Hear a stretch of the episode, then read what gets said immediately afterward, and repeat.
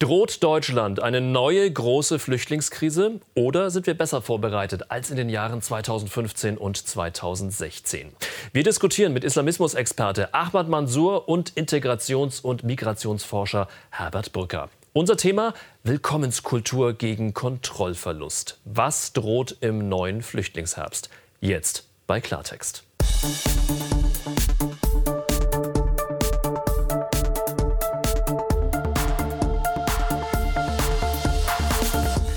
Ganz herzlich willkommen. Schön, dass Sie bei uns sind. Ich freue mich auf 40 Minuten kontroverse Diskussion mit meinen beiden Gästen. Islamismusexperte Ahmad Mansour ist nämlich mal wieder bei uns. Freut mich sehr. Er hat ein neues Buch.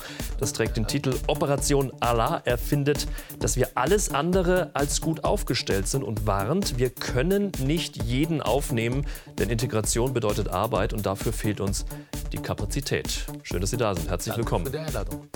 Herbert Brücker ist Direktor des Berliner Instituts für Migrationsforschung. Er berät unter anderem die Bundesregierung und die Europäische Kommission bei der Migrations- und Arbeitsmarktpolitik.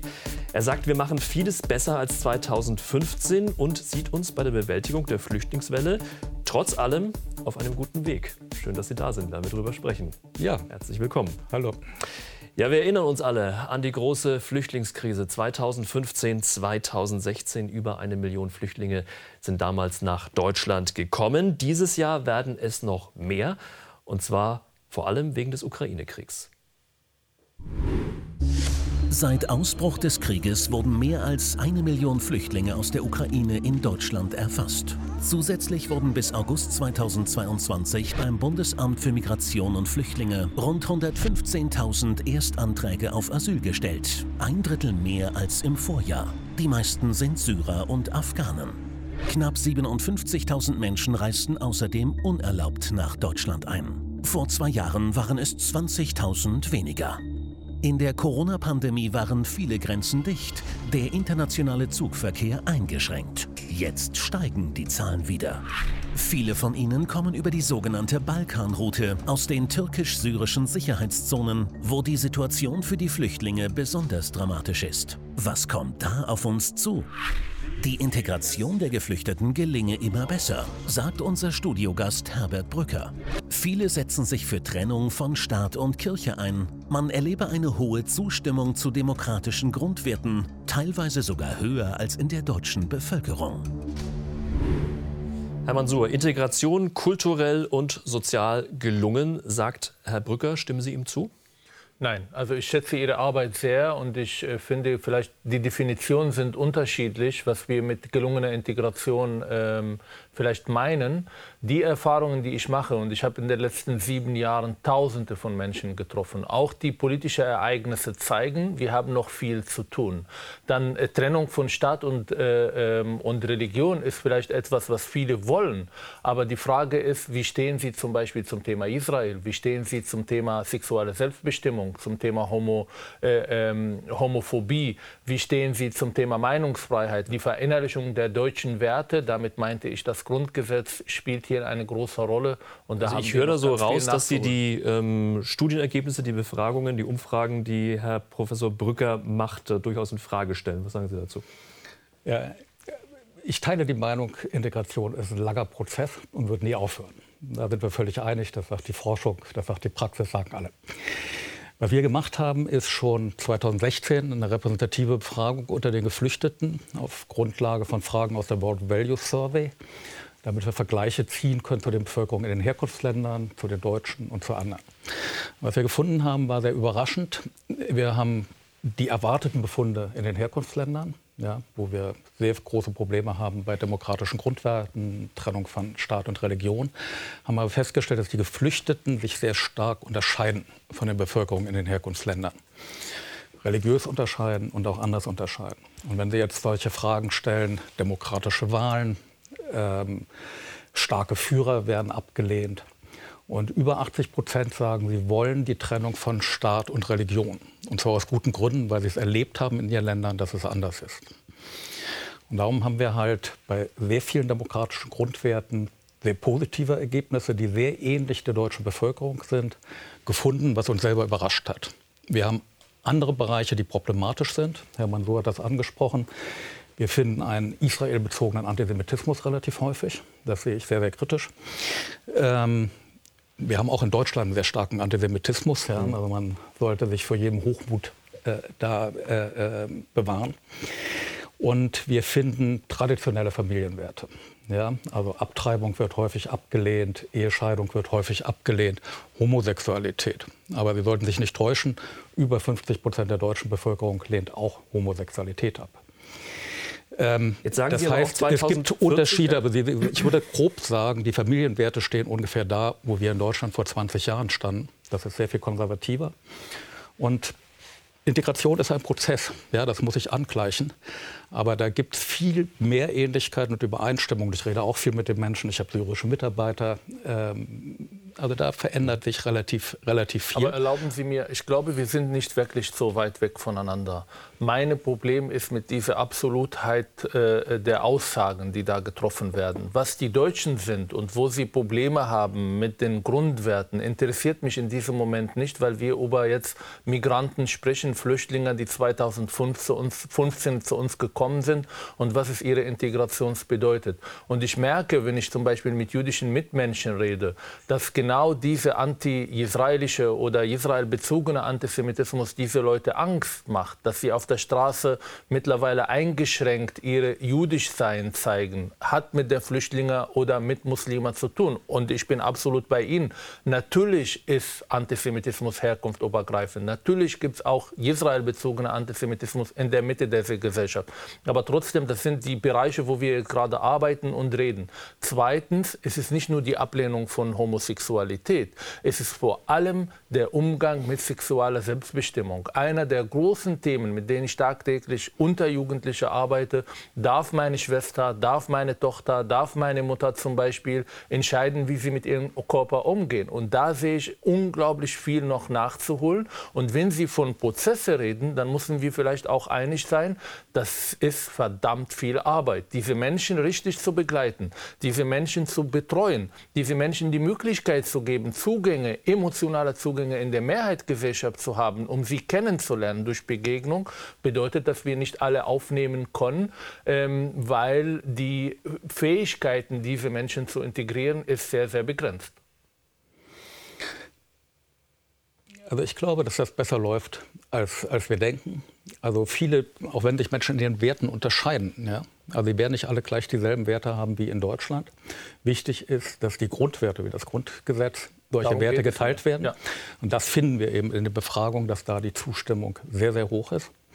Das ist der eine Punkt. Und dann, was mich als Arbeitsmarktforscher interessiert, wir haben es jetzt geschafft, über 50 Prozent der Menschen, die 2015 gekommen sind, sind beschäftigt. Weitere 25 Prozent sind in Bildungseinrichtungen und Ausbildung, mhm. viele in Elternzeit. Also sind, sind auch aktiv und nehmen an diesem gesellschaftlichen Leben teil. Also es gibt dort enorme Fortschritte in diesen Bereichen, größere Fortschritte, als wir 2015 erwartet haben. Also es läuft zum Beispiel die Arbeitsmarktintegration besser als bei den Menschen, die aus Jugoslawien damals gekommen sind. Ich werde auf das Thema Arbeitsmarktintegration später noch ähm, eingehen, aber zum Thema äh, demokratische Grundwerte, sich zu bekennen zu den demokratischen Grundwerten, gehört ja auch äh, Recht auf Leben, äh, Recht auf freie Entfaltung, das, was Herr Mansur gerade angesprochen hat. Und äh, seine Arbeit zeigt ja aus der tagtäglichen Praxis, Sie haben es gerade eben aufgezählt, darf meine Frau, darf meine Schwester, dass das ja offenbar nicht gegeben ist. Aber Sie sind der Meinung, äh, bin, Ihre Befragungen, Ihre Umfragen zeigen was anderes. Ich bin da sehr vorsichtig. Also man kann weder jetzt aus den Befragungen die völlige Wahrheit le lernen, wie aus anekdotischer Evidenz, praktischer Evidenz. Beides sind Ausschnitte der Realität, die richtig sind. Wir haben sehr viele qualitative Studien gemacht. Wir finden sehr viele selbstbewusste Frauen darunter, die ihr Leben selber in die Hand nehmen wollen. Mhm. Es gibt eine große Zustimmung auch unter den Männern, dass die sagen, die Frauen sollen erwerbstätig sein sehr große Zustimmung. Ja. Wir haben aber auch eine relativ niedrige Frauenerwerbstätigenquote. Wir haben Warum? andere Befunde, die interessant sind, dass zum Beispiel die Aus Aufteilung der Hausarbeit ist sehr ähnlich wie bei deutschen Männern, ja, also wie in deutschen Haushalten. Ich, ich muss was kurz was sagen. Ich erlebte meinen Vater in der 80er Jahre bei einer Umfrage. Da wurde angerufen und gefragt über Grundwerte. Nicht hier in Israel. Und dann antwortete er, antwortete er genau das, was eigentlich die Umfrage hören will. Er sagte, ja, ich helfe zu Hause Hause und ich mache und so weiter und so fort. Ich habe meinen Vater noch nie erlebt, dass er zu Hause mithilft. Meine Mutter äh, trägt alles. Deshalb müssen wir auch da vorsichtig sein bei der Art und Weise, wie wir fragen. Diese Leute wollen ja ähm, Komfort antworten äh, bei bestimmten Sachen. Die Realität ist nicht nur die Praxis und ist auch nicht natürlich nicht nur das, was die Studien zeigen, sondern es ist komplex und es gibt keine homogene Gruppe von Menschen. Aber wenn die äh, Frauen weniger den Zugang zur Arbeitswelt äh, ähm, finden, dann hat auch mit bestimmten Werten zu tun. Wenn wir seit 2015 eine Erstarkung von, äh, äh, von Gewalt gegenüber Frauen, vor allem unter Flüchtlingen, vor allem diejenigen, die aus Syrien und Afghanistan gekommen sind, dann sind das Indikatoren, die uns jetzt sagen, nicht verallgemeinern, nicht sagen, alle sind böse und alle sind nicht angekommen, aber es bedeutet für mich Arbeit, es bedeutet für mich, diese Menschen zu erreichen. Sie gewinnen für die Grundwerte dieser Gesellschaft. Es geht mir auch nicht darum, dass diese Leute anfangen, ein Feierabendbier zu trinken, um zu sagen, dass sie integriert sind, sondern es geht um diese drei, vier Themen, wo wir auch in der Öffentlichkeit immer wieder merken, da gibt es was nachzuholen. Wenn so viele Flüchtlinge auf der Straße gehen, vor Synagogen dann äh, äh, Juden beschimpfen, weil Israel gerade ein, äh, ähm, einen Kampf gegen den Terror in Gaza führt, wenn wir merken, dass sie nicht zustimmen, dass die Frauen alleine wohnen dürfen, dass sie mit ihrer Sexualität selbstbestimmt umgehen, wenn wir merken, wie im November 2020, dass Tausende von Menschen, übrigens in sozialen Medien Hunderttausende von Menschen europaweit es ablehnen, dass die Karikaturen von Mohammed wieder veröffentlichen, dann sehe ich da einen Auftrag von uns beiden oder für uns beiden, das zu untersuchen und zu, vor allem nach Wege zu finden, um das zu thematisieren. Was ich also kritisiere, also sehen, nur ganz ja? kurz, was ich kritisiere, ist, dass die Debatte mittlerweile in ihre Richtung mehr offen ist, dass man halt äh, sozusagen die positiven Seite, äh, die, positiven Seiten sehr äh, gerne zeigen will, aber die Probleme werden dann sozusagen ein bisschen weniger wahrgenommen, weil es bedeutet Arbeit und bedeutet vielleicht auch die falsche Seite zu unterstützen, die natürlich es gibt, die dann Angst machen will ähm, durch diese äh, Probleme. Die also wir haben ja, quasi hier... Darüber kann man lange ja. streiten. Ja. Sie kriegen Hassbriefe, ich kritisiere das massiv. Ja. Ich ja. kriege die auch. Ja, Absolut. meine Leute. Ja. meine, meine Kollegin geht nicht mehr in die Talkshows, ja, weil ihre Familie bedroht wurde und so weiter. Da die haben Sie absolut meine Solidarität. Darum die Debatte ist in Deutschland verroht. Ja, und ich bedauere, dass da neben sich beide Seiten nicht, sage ja. ich mal. Ja. Äh, aber ich wollte aber noch eins, ja? noch eins sagen zu den Studienbefunden. Wir sind keine naiven Leute. Wir schicken mal, machen ein Telefoninterview und nehmen das dann als wahre Münze.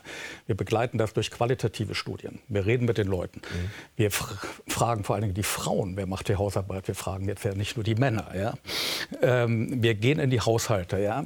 Äh, ähm, wir versuchen soziale Erwünschtheit, das ist das, was Sie meinen, äh, mhm. äh, so weit wie möglich, das methodisch möglich ist, zu reduzieren. Aber wir arbeiten da so sauber wie nur möglich und unsere Befunde sind sehr differenziert. Also, ja, deswegen glaube ich, ich, glaube, dass man sich so einfach macht, dass man sagt, dass man sich das so einfach macht. Das ist nicht die Realität. Ja. Wo ich nee, aber zustimme, ist, dass wir noch viel zu tun haben. Ja. Und ich Nein, was, ich, was so ich meine, Herr Brücker, ganz kurz, Herr Brücker, was ich meine, also wir haben ja einerseits hier ähm, die, die Forschung, die Umfragen, wir haben hier die Ansichten aus der Realität und wahrscheinlich, wie es dann so oft ist, liegt dann die Wahrheit äh, dazwischen. Ich würde gerne jetzt gerne noch einen anderen Punkt mal fragen. Wir haben jetzt äh, steigende Flüchtlingszahlen, ja. ähm, ganz massiv. Einerseits natürlich wegen des Krieges in der Ukraine, aber eben auch aus anderen Ländern. Die Frage ist, warum sind denn die Zahlen überhaupt jetzt so stark wieder angestiegen? Wir haben äh, dieses Jahr äh, bis August 115.000 Erstanträge. Vorjahr waren es gerade mal ein bisschen mehr als 80.000. Warum steigen die gerade wieder so an? Also ehrlich gesagt, das Überraschende ist, dass sie so niedrig sind. Also jetzt aus den anderen Regionen, aus der Ukraine, das kennen, kennen wir alle. Wir haben eine katastrophale Situation in Syrien und in Afghanistan unter Menschenrechtsgesichtspunkten. Ich glaube, das wird niemand bestreiten. Mhm. Ja, wir alle wissen noch die Machtübernahme der Afghane, äh, in Afghanistan durch die Taliban, äh, den Rückzug äh, der westlichen Truppen, wo ich glaube, der Westen sich auch ziemlich schäbig verhalten hat gegenüber den Ortskräften, die äh, die Truppen dort unterstützt haben. Ähm, wir haben eine Cholera-Pandemie in Syrien und wir haben vor allen Dingen in den Transitländern oder Anrainerstaaten wie der Türkei eine verschlechterte ökonomische Situation und dort eine stark abnehmende Bereitschaft der Bevölkerung, diese Menschen aufzunehmen. Die Türkei hat vier, möglicherweise sechs Millionen, die Dunkelziffer ist ja relativ hoch, Menschen aufgenommen, also in ganz anderen Dimensionen als hier.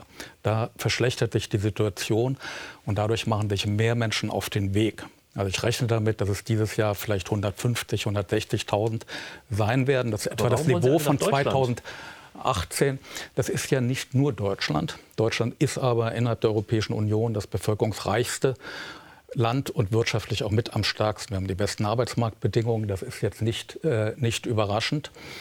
Ähm, und das Problem in der ganzen europäischen Flüchtlingspolitik liegt daran, dass wir keine vernünftigen Verteilungsmechanismen haben. Ja, wir haben die Illusion, die Länder an den Außengrenzen fangen alles ab, Griechenland und andere schwache Länder, Bulgarien. Das, das, funktio das, nicht das funktioniert, funktioniert, nicht, mhm. kann logisch auch nicht funktionieren. Und was wir bräuchten, wäre im Prinzip einen fairen Verteilungsmechanismus über die Europäische Union nach Bevölkerung und Wirtschaftskraft. Aber da auch nochmal die Frage, warum kommen die Leute? Weil es einerseits das Elend äh, so groß ist, wie wir wissen, in Syrien, in Afghanistan, oder weil Deutschland dann doch so attraktiv ist? Also das ist dieser berühmte Pull-Effekt. Beides. Also es gibt mehrere Gründe dazu. Also erstmal als jemand, der aus dem Nahen Osten kommt, der Nahen Osten bietet vor allem jungen Menschen keine Perspektive. Das heißt, wenn ich Vater wäre und für meine Tochter, für meine Familie ähm, was Gutes haben will, dann werde ich auch mich auf den Weg machen nach Europa. Ähm, äh, nicht alle Menschen Menschen kommen aus Syrien und Afghanistan, was ich sehr gut nachvollziehe, dass diese Menschen aus Unsicherheiten in Sicherheiten gehen wollen, sondern es gibt auch viele, viele andere Länder, wo die Leute sozusagen mitschwimmen, also mitkommen, weil sie ihre wirtschaftliche Lage verbessern wollen. Das nehme ich die Darf Leute auch nicht schlecht. Syrien, Afghanistan, Iran, Irak, genau. Türkei sind die Top 5 Länder. Ja, ja, aber Irak zum Beispiel ist jetzt kein äh, äh, keine, äh, Land, wo gerade äh, geschossen wird und Krieg herrscht. Natürlich ist das instabil. Natürlich gibt es hier und da Situationen, aber es gibt Leute, die aus Syrien kommen oder Afghanistan, die der Asylgrund bei denen viel, viel stärker als bei anderen. Also wenn wir diese Unterschiede machen, dann konnten wir vielleicht auch äh, die Zahlen nach unten drucken. Und zweitens, weil es möglich ist. Das heißt, ähm, diese Unmacht zu sagen, wir müssen alle aufnehmen und es gibt keine andere Sache und das ist die moralisch richtige Entscheidung zu tun, kann ich alles nachvollziehen. Aber warum arbeiten wir nicht da vor Ort? Warum versuchen wir nicht die Leute vielleicht in ihren Heimatländern zu unterstützen? Was bedeutet unsere Außen, äh, feministische Außenpolitik, wenn wir nicht die Leute im Iran vor Ort da unterstützen und helfen und Druck auf das Regime machen und auf das Regime in Syrien und im Libanon und so weiter und so fort? Es gibt Wege, um die Leute da zu helfen helfen. Nicht, weil ich die Leute nicht, mhm. äh, nicht hier haben will. Ich bin auch eine Art von äh, äh, Zuwanderer, der nach Deutschland gekommen und sehr dankbar für die Chance, die ich bekommen habe. Aber trotzdem glaube ich, wenn wir jetzt jedes Jahr ähm, einfach auch die Botschaft vermitteln, hier ist die Grenze offen, kommt, wir haben Platz, wir nehmen alle auf, dann wird aus Deutschland auch nicht die, das Land in zehn Jahren, die in der Lage ist oder attraktiv genug, um diese Menschen aufzunehmen. Ja, bei, bei, Ihnen ist ja so, Sie prognostizieren da, dass wir 2040 ähm, 40 Prozent äh, Menschen mit Migrationshintergrund in Deutschland haben. Gibt Ihnen da die aktuelle Entwicklung auch ein Stück weit recht? Na, wir haben, Momentan sind es ja also 27 Prozent. Wir ne? reden ja hier überwiegend über Geflüchtete. Ja. Das sind etwa 15 Prozent am gesamten Migrationsgeschehen, auch im letzten Jahrzehnt in Deutschland. Die meisten Menschen kommen über andere Wege aus der Europäischen Union, über Familiennachzug, über, über Ähnliches und das ist auch gut so. Wir brauchen durch den demografischen Wandel etwa 400.000 Menschen pro Jahr, um unser Arbeitskräftepotenzial konstant zu halten, eher 500.000, wenn wir die sozialen Sicherungssysteme aufgrund der steigenden Lebenserwartung stabilisieren wollen. Das sind so die Rahmendaten. Mhm. Und wenn wir ungefähr in diesen Größenordnung bleiben, dann kommen wir bei diesen 40 Prozent raus. Wollte, Aber wollen wir das durch wollten, Asylbewerber erfüllen? So, ich will jetzt noch eines sagen zu dem, was, was Sie gesagt haben. Es ist nicht so, dass die Grenzen nach Europa offen wären. Also ich würde sagen, das ist eine fast zynische Betrachtungsweise, weil 85 Prozent der Menschen leben in den Nachbarstaaten. Es ist nicht so, dass die meisten in der Europäischen Union aufgenommen werden. Und die Europäische Union hat durch verschiedene Abkommen sehr systematisch die Europäische Union abgeschottet gegen diese Zuzüge. Wofür ich plädiere, ist ja nicht, dass alle aufgenommen werden, sondern dass wir einen fairen Anteil aufnehmen und faire Verteilung auch der Kosten machen mit den Nachbarstaaten, die stark belastet sind. Weil wenn wir das nicht tun, und das ist die Situation im Moment, machen die Nachbarstaaten auch ihre Grenzen dicht, dann müssen die Menschen, die verfolgt werden, in Syrien bleiben, in Afghanistan bleiben. Das ist die Situation, die wir im Moment haben. Die ist inhumanitär. Und wenn jetzt 150.000 Menschen nach Deutschland kommen, das ist viel für die Kommunen. Das ist aber angesichts der Dramatik der Lage und der Situation, die wir in den Nachbarstaaten haben, relativ wenig. Wo wir daran arbeiten müssen, ist, dass wir innerhalb der Europäischen Union, innerhalb der, unter den reichen Ländern, mehr Solidarität haben. Die haben wir nicht. Ich bin bei Ihnen nur ganz kurz eine Frage. Ich frage mich, ähm, warum ist es zufällig, äh, wer hier eigentlich ankommt. Das bedeutet, diejenigen, die es schaffen, nach Europa zu kommen, werden aufgenommen. Das sind nicht diejenigen, die vielleicht unsere Hilfe und Unterstützung brauchen. Das heißt, wenn wir vielleicht nach anderen Wege suchen, um diejenigen zu unterstützen und aufzunehmen, die vielleicht am meisten es brauchen, Frauen, Kinder, Familien, die wirklich auch in eine unglaubliche Situation gerade in der Türkei oder im Libanon oder in Syrien und Afghanistan sind. Wir machen es nicht systematisch. Wir, das meinte ich mit offenen Grenzen. Diejenigen, die es schaffen, die hierher kommen, werden aufgenommen und die anderen nicht. Und das halte ich nicht für human, äh, humane äh, Entwicklung. Also Sie wollen unterscheiden. Sie wollen drastisch unterscheiden zwischen einem Flüchtling zum Beispiel, der aus der Ukraine zu uns kommt und jemandem, der ähm, aus Syrien kommt. Also ich stimme der Analyse nicht Oder? zu. Das ist die logische Folge der geschlossenen Grenzen. Durch über die geschlossenen Grenzen kommt nur der Stärkste, ich die Stärksten. Bei Ihnen über die Schleuder. Das ist nicht die Folge der offenen Grenzen, sondern das ist die Folge der geschlossenen Grenzen. Wenn wir eine humanitäre Politik hätten, humanitäre Visa verteilen würden, zum Beispiel für die besonders bedürftigen Gruppen, hätten wir eine andere Situation. Das ja. tun wir, ich sag mal, im Mickey-Maus-Format. Ja, also es gibt, glaube ich, weltweit von allen Ländern 50.000 humanitäre Visa, sogenannte äh, äh, Resettlement-Programme äh, für Geflüchtete. Wir haben über 80 Millionen bis 100 Millionen, je nachdem, wie man rechnet, geflüchtete Menschen auf der Welt. Also das funktioniert nicht, weil die Länder nicht bereit sind, das freiwillig zu tun. Ja. wir bräuchten genau das, da sind wir sogar einer Meinung. Wir brauchen humanitäre Wege, um genau diese Selektionsmechanismen anders zu machen. Aber noch eines, 75 Prozent der Menschen, die hier leben, die als Schutzsuchende gekommen sind, haben einen anerkannten Asylanspruch. Und die andere 25 Prozent, 12 Prozent haben abgelehnte Asylanträge und 13 Prozent sind noch in offenen Verfahren. Also die große Mehrheit, die hier angekommen ist, hat legitime Schutzansprüche. Das sind die Fakten. Ja.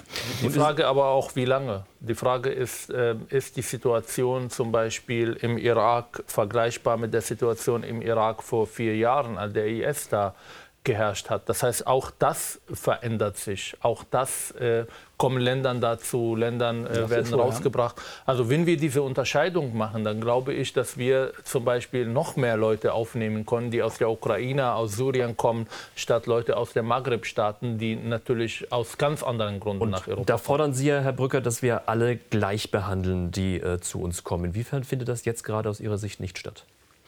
Ja, wir behandeln natürlich die Menschen. Bin gar nicht unbedingt dagegen, aus der Ukraine jetzt besser. Ja, also die Grenzen, dort sind die Grenzen wirklich offen in die Europäische Union. Ja, man hat keine Visumspflicht. Wir haben die Aktivierung der Massenzustromrichtlinie. Das ist jetzt ein juristischer Begriff. Das bedeutet, die Menschen haben sofort Rechtssicherheit, einen Aufenthaltstitel, können sofort arbeiten, müssen nicht in Gemeinschaftsunterkünften leben. Ja, also können sich frei bewegen. Ähm, das führt dazu, dass wir die Länder an den Außengrenzen entlastet haben. Also Polen trägt die Hauptlast, aber wesentlich weniger, als wenn wir jetzt das Dublin-Abkommen angewendet werden. Dann hätten wir dort auch einen Kollaps des Fluchtsystems gehabt. Mhm. Dadurch sind relativ viele Menschen nach Deutschland gekommen. Es wäre schöner, wenn noch andere Länder wie Frankreich, äh, äh die skandinavischen Länder da mehr Menschen aufgenommen hätten. Äh, aber das läuft im Grundsatz ganz gut, weil wir bürokratische Hürden, die Asylverfahren ist das Wichtigste, beseitigt haben und sofort pauschal diese Menschen aufgenommen haben. Das erleichtert die Integration enorm. Und ein Punkt, auf den wir gleich kommen werden, die Wohnraumunterbringung. Weil die Menschen nicht in Gemeinschaftsunterkünften wohnen werden, haben 70 Prozent etwa private Wohnungen gefunden. Ja, sonst hätten wir die gleiche Situation wie 2015. Wir haben jetzt schon beginnt, dass die Menschen, dass die Menschen in Turnhallen leben. Aber dadurch, dass wir andere rechtliche Bedingungen geschafft haben, haben wir das Problem entschärft. Das war sehr klug. Und das ist auch ein Punkt, da wollte ich jetzt nämlich drauf kommen. Die große Frage ist nämlich immer, wo sollen all die Menschen, die zu uns kommen, ähm, überhaupt unterkommen? Viele Bundesländer weigern sich schon jetzt, äh, neue Flüchtlinge aufzunehmen, egal woher sie kommen. Die Zahl von Asylbewerbern und Ukraine-Flüchtlingen in Deutschland steigt. Landkreise und Kommunen schlagen Alarm. Ein Flüchtlingsgipfel von Bund, Ländern und Kommunen soll es richten. Wir hören aus allen Landkreisen, dass es kaum noch Möglichkeiten gibt, Geflüchtete aufzunehmen.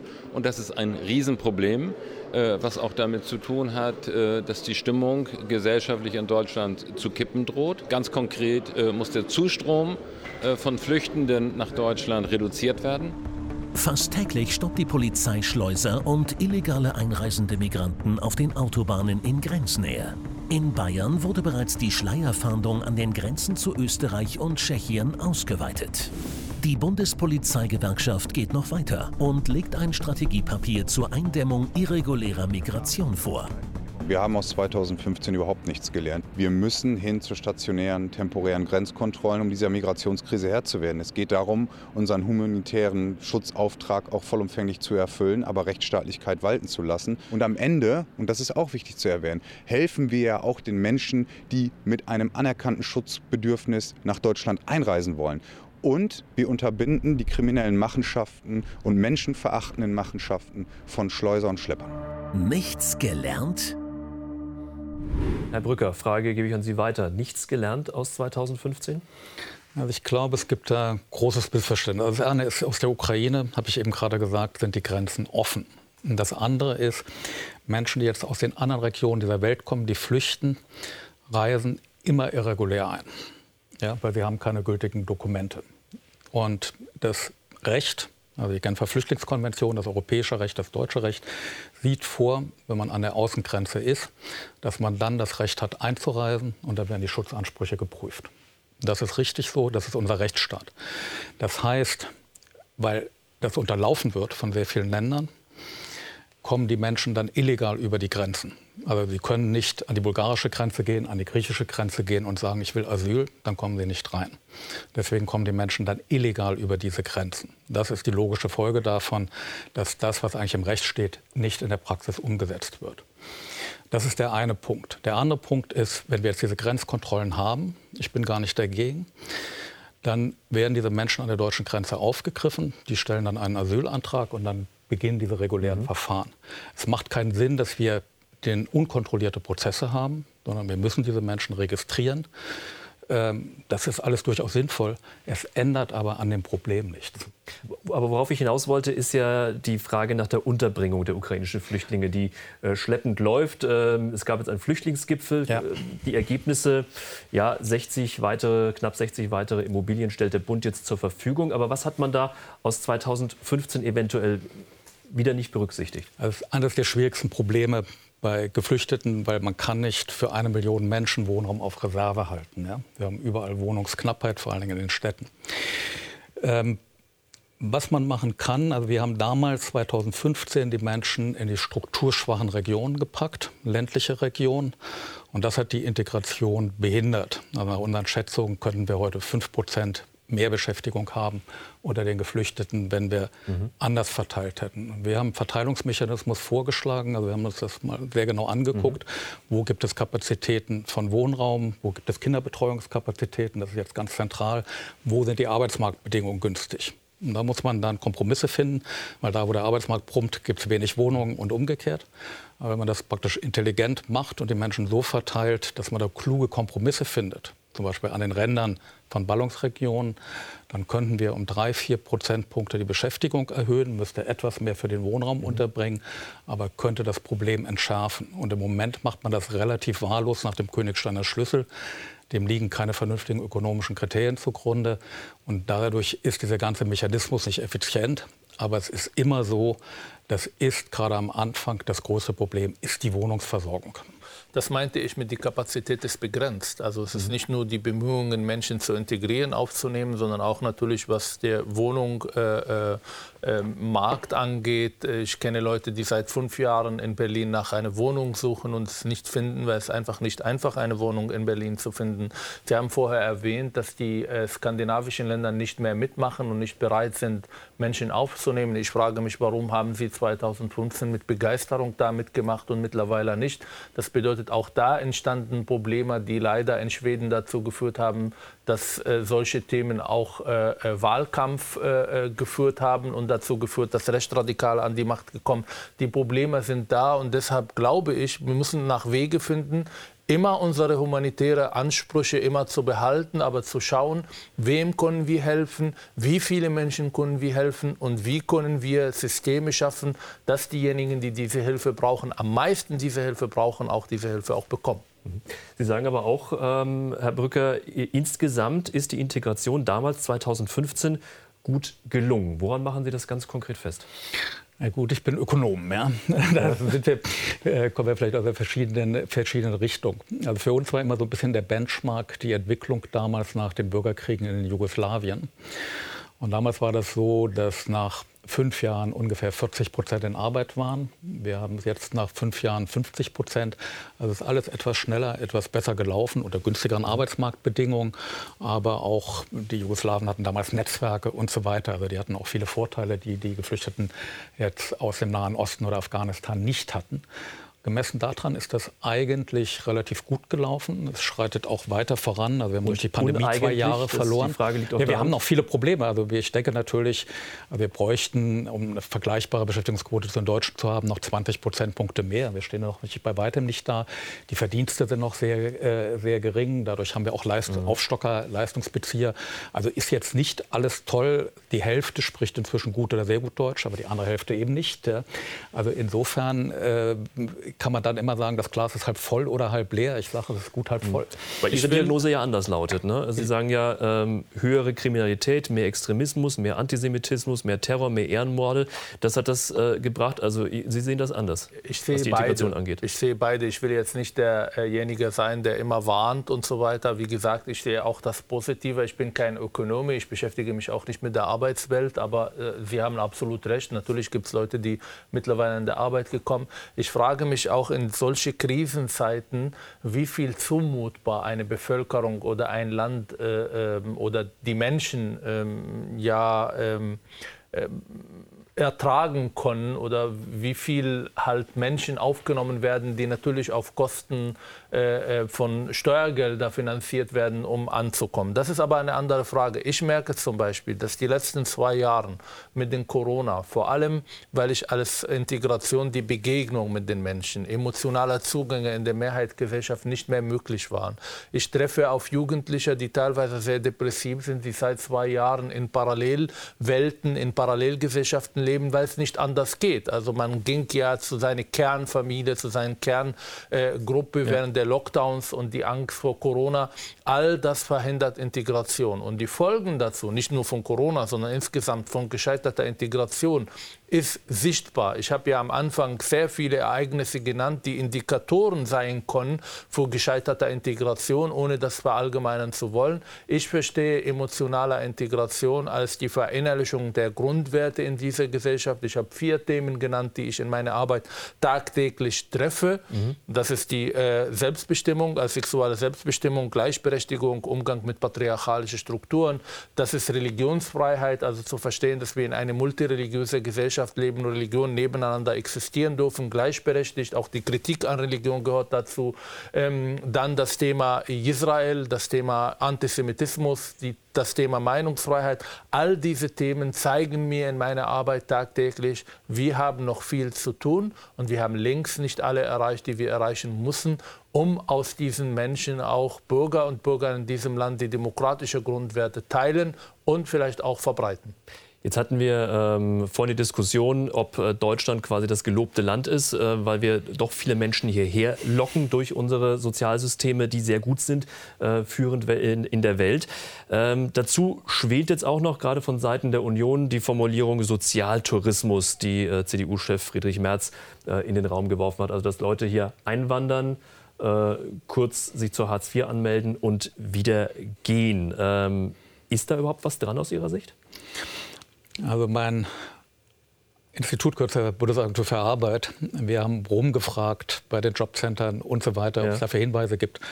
Und was wir herausfinden, es geht ja um die Menschen aus der Ukraine, ähm, dass die sehr regelmäßig zu den Terminen kommen, also eine höhere Compliance haben als jetzt der durchschnittliche deutsche Hartz-IV-Empfänger oder Arbeitslosengeld-1-Empfänger. Ähm, es ist so, dass man ähm, auch Freizügigkeit hat, wenn man Hartz IV hat. Also das heißt, während des Sommers sind viele in die Ukraine gefahren, haben ihre Ehepartner in der Regel besucht. Das kann man machen. Man kann Urlaub nehmen, auch wenn man Hartz IV hat. Aber man muss die Termine halten ja, mhm. für die Arbeitssuche und so weiter. Und das haben die Menschen getan. Also es gibt keine Hinweise, es gibt bisher auch noch keine Verfahren oder so äh, wegen Sozialtourismus, also gegen Verstoße gegen die Auflagen. Es gibt immer Missbrauch, ja, aber bisher gibt es dafür äh, keine bis äh, überhaupt keine Hinweise. Ich halte es für sehr klug. Also wir haben die Menschen nicht in die Leistung nach dem Asylbewerberleistungsgesetz integriert, sondern das hat vier System. Das bedeutet etwas höhere Sätze, aber vor allen Dingen bedeutet, dass die Menschen sofort in die Förderstruktur der Jobcenter integriert worden sind. Das hat diese Komponente fördern und fordern sofort Arbeitsmarktberatung und das erleichtert natürlich den Arbeitsmarktzugang. Wir gehen davon aus, dass zwischen 15 und 20 Prozent jetzt arbeiten. Das ist relativ viel für diese kurze Zeit, dass sie da sind. Und diese ganzen Maßnahmen erleichtern die Integration. Und davon profitieren wir am Ende, weil jeder, der arbeitet, fällt natürlich dem Sozialstaat nicht zur Last. Das Thema ist aber noch nicht vom Tisch. Ähm, es ist ja so, dass ähm, äh, Friedrich Merz sich zwar inzwischen für diese Formulierung entschuldigt hat, aber der bayerische Innenminister Joachim Herrmann, der äh, bläst da ins gleiche Horn. Wir haben äh, großzügige Regelungen für die ukrainischen Flüchtlinge. Das kann ich noch soweit nachvollziehen, auch wenn wir äh, die Regelung, den vom ersten Tag an die deutsche Sozialhilfe zu zahlen, schon für ganz persönlich eher zu weitgehend halte. Aber wichtig ist jetzt jedenfalls, dass wir nicht gegenüber Asylbewerbern aus aller Welt auch noch äh, große Versprechungen machen, dass hier immer ständig neue Ankündigungen kommen, wen wir noch allen auf der Welt helfen wollen. Herr Mansur, Deutschland, das gelobte Land, ist das die Wahrnehmung, die die Menschen in den Krisenregionen dieser Welt haben? Absolut. Das nimmt jetzt gleich ab, weil viele Menschen ja machen andere Erfahrungen, wenn sie dann ankommen. Also die Informationen, die man über Deutschland im Heimatländern bekommt, entsprechen nicht die Realität, die wir hier haben. Also wir haben auch viele Enttäuschter, die hierher kommen. Ich sehe nicht ein Phänomen, äh, wo viele Leute von ähm, ja, Sozialtourismus sprechen mhm. oder von, äh, von äh, ja, Missbrauch unserer Hilfe. Aber ich sehe natürlich Einzelfälle. Und ich finde es hochproblematisch, dass Menschen, die aufgrund von Krieg Asyl Asyl in Deutschland bekommen und dann im Sommer nach Syrien fliegen, um ihre Familie zu besuchen. Da frage ich mich, äh, wenn das so sicher ist, dass man da ähm, äh, seine Familie besucht, warum ist man dann in Europa und sucht Schutz davon? Also es gibt Einzelfälle, das ist auch okay zu tun. Bitte? Wie sehen wir das in der Ukraine? Das ist ja ähnlich. Fahren ja Leute auch zurück, wie Sie gesagt haben. Nee, also um wir, haben folgendes, wir haben dort einfach so gesehen. Männer müssen in der Ukraine, Ukraine bleiben. Anders ja, die sind Ihnen warum weil das ist, das ist ein europäischer Phänomen gerade. Das ist ein Krieg, der bei uns stattfindet und ähm, ist die Situation in der Ukraine sehr unterschiedlich von Ort zu Ort.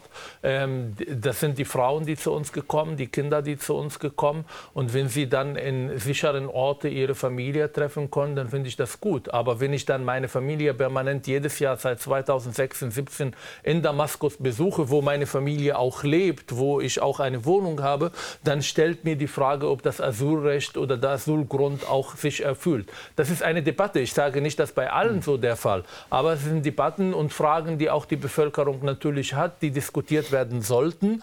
Ähm, ich finde, dass wir, ähm, dass wir gut getan, wenn wir äh, von Arbeitswelt und Arbeitsmarkt sprechen und andere Wege, um Leute nach uns zu bringen, die wir brauchen, die unsere auch äh, sozusagen Gesellschaft weiterbringen. Und zwischen Asylgründe, die immer auf Zeit begrenzt sind, da geht es um Schutz vom Krieg. Und wenn dieser mhm. Grund vor Krieg nicht da ist, dann, dass diese Leute entweder hier bleiben, weil sie angekommen sind, oder dann zurückgeführt werden in ihren Land. Aber lockt Deutschland mit zu viel Geld? Also wir haben das versucht empirisch zu untersuchen. Es ja. ist ja so, dass in allen europäischen Ländern gibt es ja irgendeine Form von Ersatzleistung. Ja. Ja? Bei uns haben wir Asylbewerberleistungsgesetz, was niedriger ist als die Hartz-IV-Sätze. Es gibt in allen Ländern, die Unterschiede sind nicht sehr groß. Wir haben dann versucht, ökonometrisch zu untersuchen, ob jetzt Veränderungen da drin irgendwelche Auswirkungen auf die Asylanträge hatten haben wir nicht gefunden. Also die entscheidenden Faktoren sind der Zugang zum Territorium, kommt man in ein Land rein. Ähm, und die Arbeitslosenquote spielt eine Rolle bei, unter den wirtschaftlichen Faktoren interessanterweise die Höhe des Pro-Kopf-Einkommens nicht. Ja. Die entscheidenden Faktoren sind aber die sogenannten Push-Faktoren. Ja. Sondern, also die Asylbewerber, die ganz große Mehrheit kommt eben aus den Ländern, wo die auf der Political Terror Scale ganz oben stehen. Mhm oder bei der Verfolgung ganz oben stehen oder wo eben Krieg und Bürgerkrieg äh, äh, herrschen. Nochmal zu dieser Frage mit dem Sozialtourismus. Also in der Ukraine, glaube ich, können wir, ist das anschaulich, können wir uns das ganz gut vorstellen. Die Frauen mussten hierher kommen und die besuchen dann häufig ohne ihre Kinder zwischendrin mal ihren Ehepartner, der dort kämpft oder dann vielleicht auch Urlaub von der Front hat. Ich finde das legitim. Ja, Find ich, ich finde das menschlich humanitär äh, legitim, weil das bedeutet sonst, dass man Menschen über Jahre nicht sieht, möglicherweise nie wieder sieht. Und es gibt solche Konstellationen. Ich habe einen syrischen Mitarbeiter, äh, äh, wo inzwischen ein Elternteil gestorben ist, was er nicht mehr sehen konnte. Der wollte in den Libanon, um die zu sehen, weil er aus mhm. Verfolgungsgründen nicht dahin kann. Ich finde sowas legitim, dass man versucht, Familienangehörige, gerade wenn es um existenzielle Fragen wie Tod und Ähnliches geht, wenn man die dann äh, sieht und unser, im Rahmen unseres Rechtes, also wenn man jetzt als Asylgrund politische Verfolgung geltend macht und sagt, man bekommt in Assad-Regime in, ins Gefängnis und fährt dann nächste genau, Woche dahin. Das, das ist nicht ja. okay, ja. das ist ja. äh, do, äh, doppeldeutig. Aber man muss die Einzelfälle im Auge haben und es geht hier ja um humanitäre Lösungen. Ja? Und wir haben dort eine grauenhafte humanitäre Situation, das sollte man nicht vergessen. Da bin ich absolut bei Ihnen. Klartext war das mit Ahmad Mansour und Herbert Brücker. Vielen Dank für die Diskussion. Ich freue mich, ich. wenn Sie nächste Woche wieder einschalten. Mittwochabend, 22.10 Uhr, hier bei Servus TV, dann wieder Klartext. Schönen Abend für Sie.